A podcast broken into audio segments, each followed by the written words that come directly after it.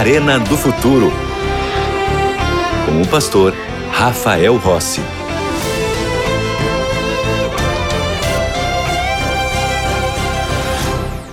Já estamos de volta com o programa Arena do Futuro e eu tenho um convite muito especial para você.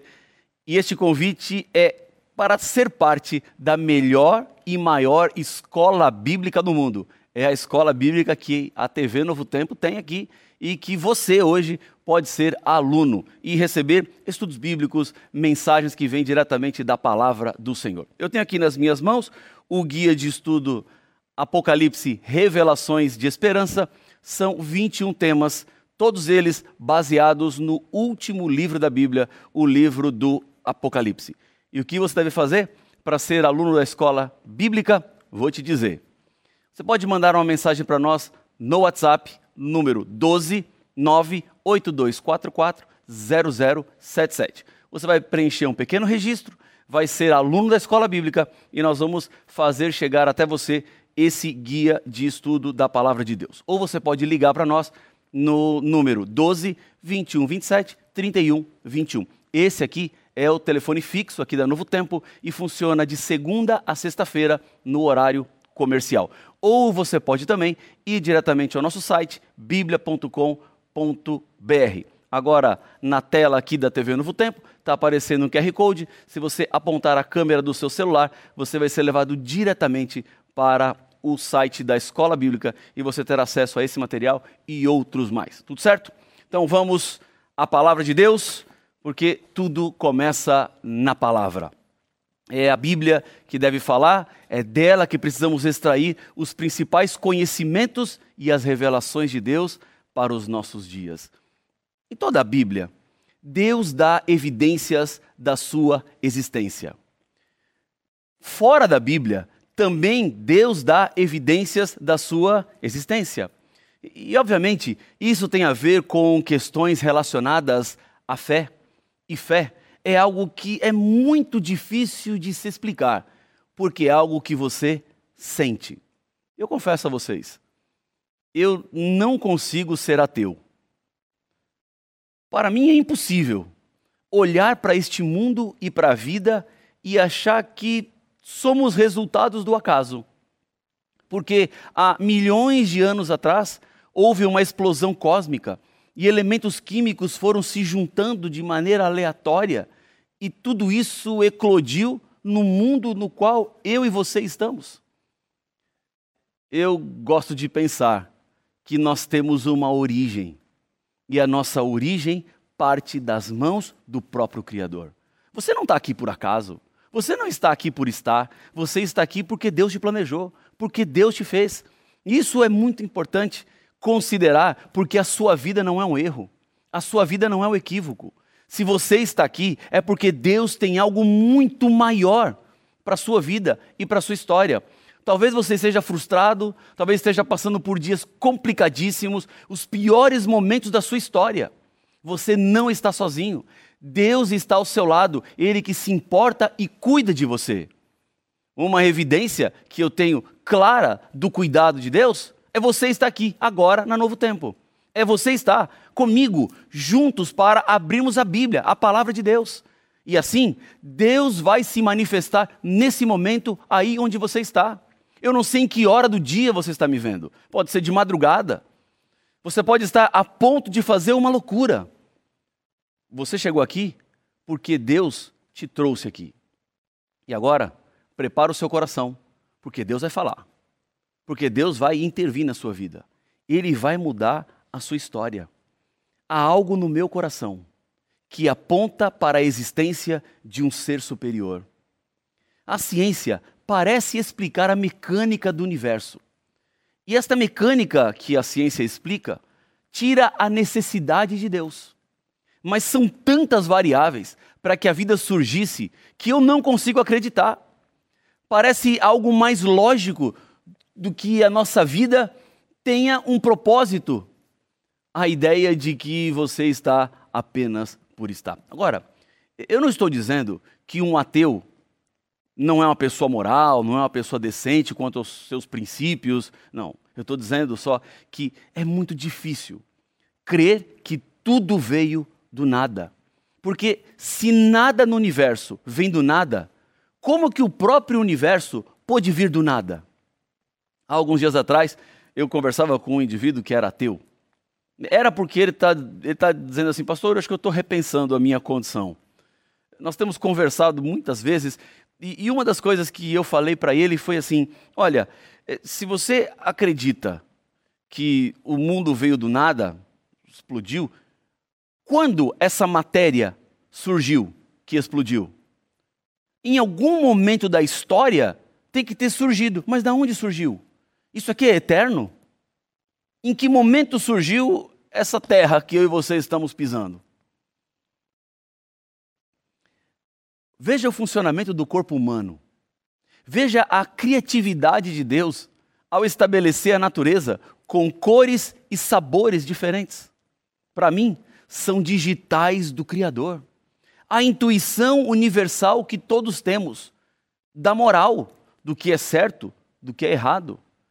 A necessidade que todo ser humano tem de adoração.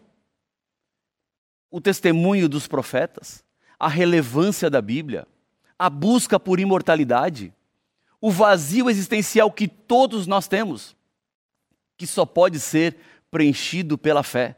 São evidências de que Deus está vivo, são evidências de que Deus existe, são evidências de que nós estamos aqui acompanhados por um ser superior.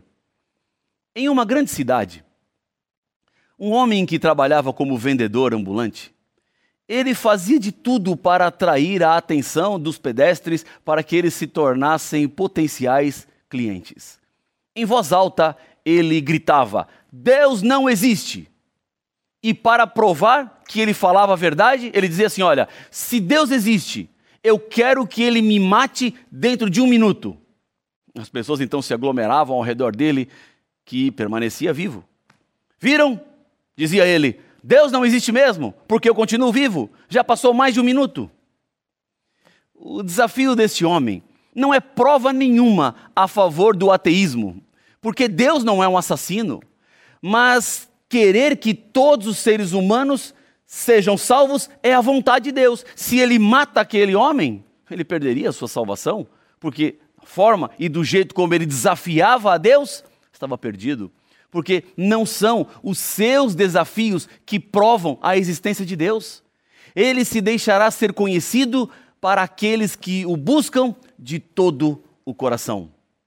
Portanto, se Deus está no controle de todas as coisas, se Deus mantém e sustenta o nosso mundo, é nele que você precisa depositar sua esperança e a sua confiança. Veja um texto em Isaías, no capítulo 46, versos 9 e 10. Vamos ao livro do profeta Isaías, capítulo 46, versos 9 e 10. Diz assim a Bíblia, a palavra de Deus: Lembrai-vos das coisas passadas da antiguidade, que eu sou Deus e não há outro. Eu sou Deus e não há outro semelhante a mim que desde o princípio anuncio o que há de acontecer e desde a antiguidade as coisas que ainda não sucederam. Que digo: o meu conselho permanecerá de pé, farei toda a minha vontade. O que a Bíblia está nos dizendo é que Deus dirige o nosso mundo. Em Suas mãos está o destino da raça humana. É por isso que eu e você podemos ter segurança e esperança, porque o final de tudo será feliz. Por mais que existam dificuldades, dores e problemas, a Bíblia é um livro que coloca em nosso coração a esperança. Ainda que o seu mundo esteja nesse momento nublado, ainda que você veja nuvens temporais. Ainda que você esteja passando por dificuldades e que não sabe muito bem qual será o fim disso tudo, Deus não desistiu de você. Ele continua ao seu lado. O final da história é um final feliz. A última página da Bíblia nos garante de que o povo de Deus será vitorioso e vencedor. O mal já não mais existirá, as lágrimas já não mais nos acompanharão, porque Deus enxugará dos nossos olhos todas as lágrimas. E sobre a igreja, sobre o povo de Deus, está a responsabilidade da pregação do Evangelho. Temos uma mensagem de esperança que precisa ser levada para todas as pessoas. E é isso que eu estou fazendo agora. Aqui, na Novo Tempo, entrando em contato contigo, eu estou levando você uma mensagem de salvação e esperança, de ânimo. É Deus levantando o seu rosto para que você pare de olhar para baixo e passe a olhar para cima, entendendo que Deus é maior do que qualquer problema, qualquer circunstância que você esteja enfrentando.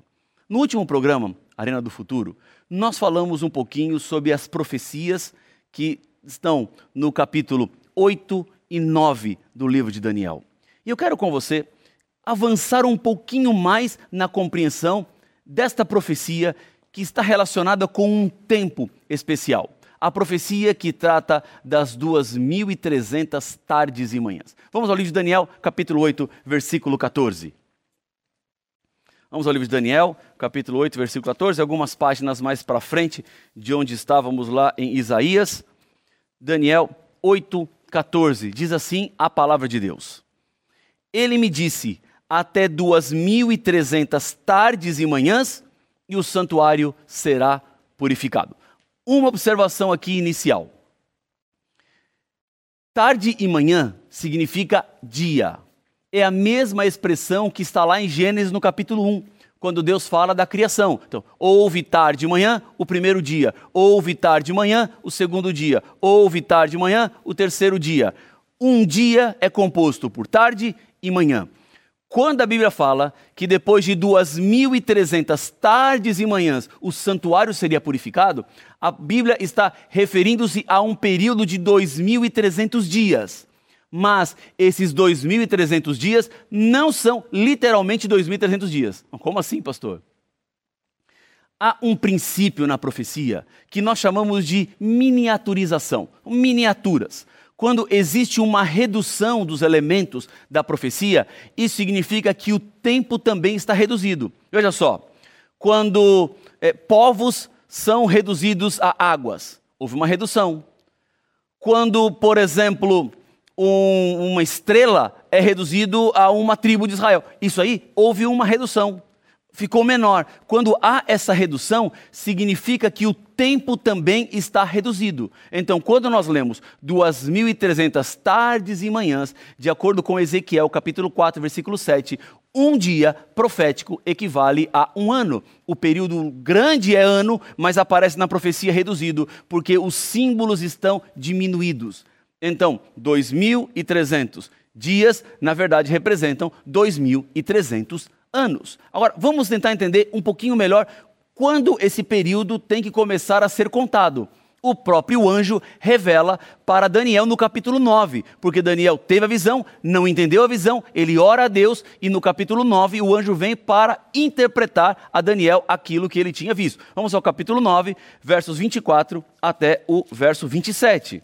Diz assim a Bíblia: 70 semanas estão determinadas sobre o teu povo e sobre a tua santa cidade, para fazer cessar a transgressão, para dar fim aos pecados, para espiar a iniquidade, para trazer a justiça eterna, para selar a visão e a profecia e para ungir o santo dos santos. Versículo 25. Sabe e entende desde a saída da ordem para restaurar e para edificar Jerusalém até ao ungido, ao príncipe, sete semanas e sessenta e duas semanas. As praças e as circunvalações se reedificarão, mas em tempos angustiosos. Versículo 26. Depois das sessenta e duas semanas, será morto ungido e já não estará, e o povo de um príncipe que há de vir destruirá a cidade e o santuário e o seu fim será num dilúvio, até ao fim haver, haverá guerras, desolações são determinadas. Verso 27. Ele fará firme aliança com muitos por uma semana. Na metade da semana fará cessar o sacrifício e a oferta de manjares. Sobre a asa das abominações virá o assolador, até que a destruição que está determinada se derrame sobre ele. A grande profecia dos 2.300 anos, então, deve se iniciar no momento do decreto para a restauração do templo de Jerusalém. E isso acontece no ano 457 a.C. Esse período de reconstrução do templo leva exatamente 49 anos para ser concluído. Fazendo uma continha rápida, você vai chegar no ano 408 antes de Cristo. A partir dessa data, então, devemos contar 62 semanas proféticas. E aí tem que fazer uma outra conta. 62 vezes 7 vai dar 434. Então são 434 anos até o surgimento do Messias. Isso acontece exatamente no ano 27 depois de Cristo. Nesta data, Jesus foi batizado por João Batista no Rio Jordão e ungido pelo Espírito Santo. Veja que no cronograma profético, Deus ele acerta a data no detalhe. Um minuto está cronometrado. Nada acontece aleatoriamente, mas Deus ele programou a história exatamente como deveria acontecer e é por isso que Deus nos revela e nos dá segurança de que a história está com Ele, que Deus sabe tudo. Então, se Ele sabe o que está acontecendo e o que vai acontecer, Ele pode afirmar qual será o fim de tudo. E o fim de tudo é a vida eterna que teremos em Cristo Jesus. Agora vejam, chegamos no final da 69 semana. Vem a última semana. E a Bíblia nos diz, nos textos que lemos em Daniel no capítulo 9, que após três anos e meio, Cristo seria crucificado e morto ele faria cessar o sacrifício. Na hora que Jesus estava morrendo na cruz, o sacerdote estava com um cordeiro no templo. E a Bíblia diz que naquele momento o cutelo caiu da mão do sacerdote e o cordeiro fugiu, ele escapou. Deus estava dizendo que não era mais necessário morte de cordeiros, porque Cristo é o cordeiro de Deus que tira o pecado do mundo exatamente três anos e meio depois do seu batismo. O final da 69 semana foi no ano 27. Três anos e meio depois, Jesus, então, ele morre. O batismo de Jesus começa a última semana, a metade da semana é quando Jesus entrega a sua vida para que todos pudessem ser salvos. Mais três anos e meio, nós chegamos então no final dessa semana, desse período que estava separado para o povo de Israel, o povo escolhido. Do ano 31, mais três anos e meio, vamos até o ano 34, quando Estevão foi apedrejado e se tornou o primeiro mártir cristão. Esses cumprimentos são marcos dentro do grande período dos 2.300 anos, desta grande profecia temporal que Deus deixou para a humanidade. O fim dela tem que continuar fazendo a conta, porque se nós tiramos o, o, o, tempo da profecia, resta ainda agora saber do ano 34 quanto tempo mais temos pela frente. O fim desta profecia aponta para especificamente o ano de 1844. Se saímos do ano 34 e temos ainda 1810 anos pela frente, nós chegamos exatamente no momento quando o santuário celestial seria purificado. No ano de 1844, aconteceram vários fatos importantes que teriam lugar no céu e na terra. Para compreender melhor, é preciso tratar o tema do santuário celestial e o que é que ele significa. Na Bíblia, nós encontramos dois santuários: o santuário judeu, ou o santuário terrestre, que era uma cópia do santuário celestial. Deus havia mostrado um modelo para Moisés construir o tabernáculo. Se você olhar aqui no telão, esse era o tabernáculo na época que Moisés construiu. Ele deveria ficar no meio do acampamento e depois se ficou no meio de Jerusalém, onde o povo moraria. Deus era no santuário presente por uma luz que não apagava nunca, chamada Shekinah, e o santuário também representava o perdão dos pecados. O funcionamento deste santuário da terra, ele era cópia do serviço do santuário celestial. Porque quando Deus chama Moisés, fala assim: Moisés, vou te mostrar um modelo e você replica. Você faz igual daquilo que já existia no céu. Porque todo o ritual deste santuário era um símbolo do que estava acontecendo no santuário celestial. Neste santuário terrestre, havia um serviço diário, onde um cordeiro era sacrificado pela manhã e também na parte da tarde. Simbolizava Cristo, que viria para ser morto como verdadeiro sacrifício para a expiação dos nossos pecados. Nesse sacrifício, simbolicamente, os pecados eram transferidos do povo para o santuário. Havia também um dia especial no ano, chamado de Dia da Expiação, quando um sacrifício era feito para purificar o santuário. Por meio desse sacrifício, o santuário ele era limpo de todos os pecados que haviam contaminado durante todo o ano. Era o famoso dia do Yom Kippur, o dia do juízo. E a Bíblia fala sobre este serviço no santuário celestial, acontecendo lá no céu. Quer ver comigo? Vamos a Daniel capítulo 7, versos 9 e 10. Daniel capítulo 7, versos 9 e 10. Diz assim a Bíblia, a palavra do Senhor. 7, 9 e 10. Continuei olhando até que foram postos uns tronos, e o ancião de dia se assentou. Sua veste era branca como a neve, e os cabelos da cabeça como a pura lã. O seu trono eram chamas de fogo, e suas rodas eram fogo ardente um rio de fogo manava e saía de diante dele. Milhares de milhares o serviam e miríades de miríades estavam diante dele. Assentou-se o tribunal e se abriram os livros. Daniel teve uma visão fabulosa e solene da sala de julgamento no céu. A profecia diz que em 1844, depois das 2.300 tardes e manhã, iniciaria um exaustivo juízo no céu, quando a vida e o caráter de cada pessoa que veio à existência aqui no planeta Terra estariam sendo investigados e julgados.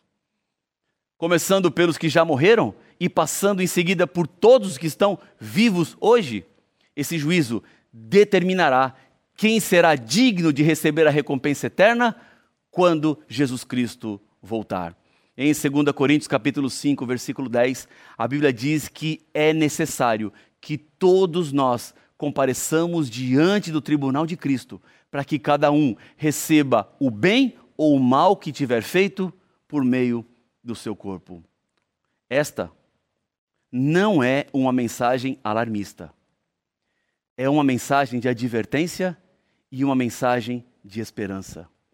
Porque quem está com Cristo não precisa ter medo do tribunal. Mas não ache que esse juízo terminará com algum jeitinho. É preciso hoje se preparar.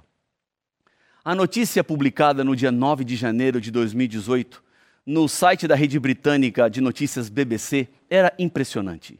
Gêmeo doa metade da pele para salvar irmão que teve queimaduras em 95% do corpo. O francês Frank Dom Fornatel, de 33 anos, manipulava materiais químicos perigosos na fábrica onde trabalhava e em setembro de 2016, quando houve uma explosão. Ele chegou ao hospital com 95% do corpo queimado e tinha menos de 1% de chance de sobreviver.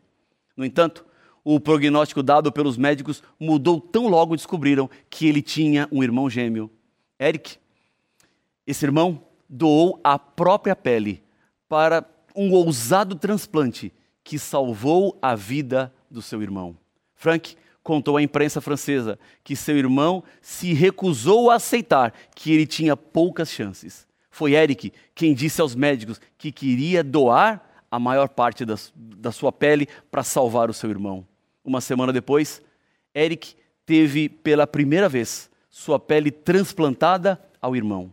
Foram ao todo dez cirurgias para colocar enxertos de pele nos quatro meses e meio que ele passou internado. Ele recebeu finas camadas de pele, de couro cabeludo, as costas, das coxas, cada uma com 5 a 10 centímetros de largura. No total, Eric doou metade da sua pele para Frank. E ele diz: Eu não fiz isso por desespero, mas para termos esperança. Disse Eric, que não se importa com as marcas deixadas em seu corpo pelo procedimento. O que eu fiz não se compara com o que o meu irmão passou. Para mim, foi como um grande arranhão. Minha pele cicatrizou. Jesus Cristo doou a pele e a vida para que nós tivéssemos a eternidade. É por isso que não podemos deixar passar, é preciso entregar a vida para Ele, porque Ele te ama, Ele se importa com você. Vamos juntos orar? Senhor Deus querido, Pai nosso, eu te agradeço muito porque o Senhor está sempre ao nosso lado, conduz e guia a história, e é por isso que eu quero entregar nas tuas mãos todos que estão orando comigo. Sabemos que um juízo virá e que precisamos nos preparar para ele. Ajuda-nos a aceitarmos o sacrifício de Cristo Jesus, que morreu por nós para nos salvar. É o que eu lhe peço no nome de Jesus. Amém. Deus abençoe muito a sua vida. Que Deus continue conduzindo os seus passos até a eternidade. A gente se vê aqui na Novo Tempo. Um abraço, até mais.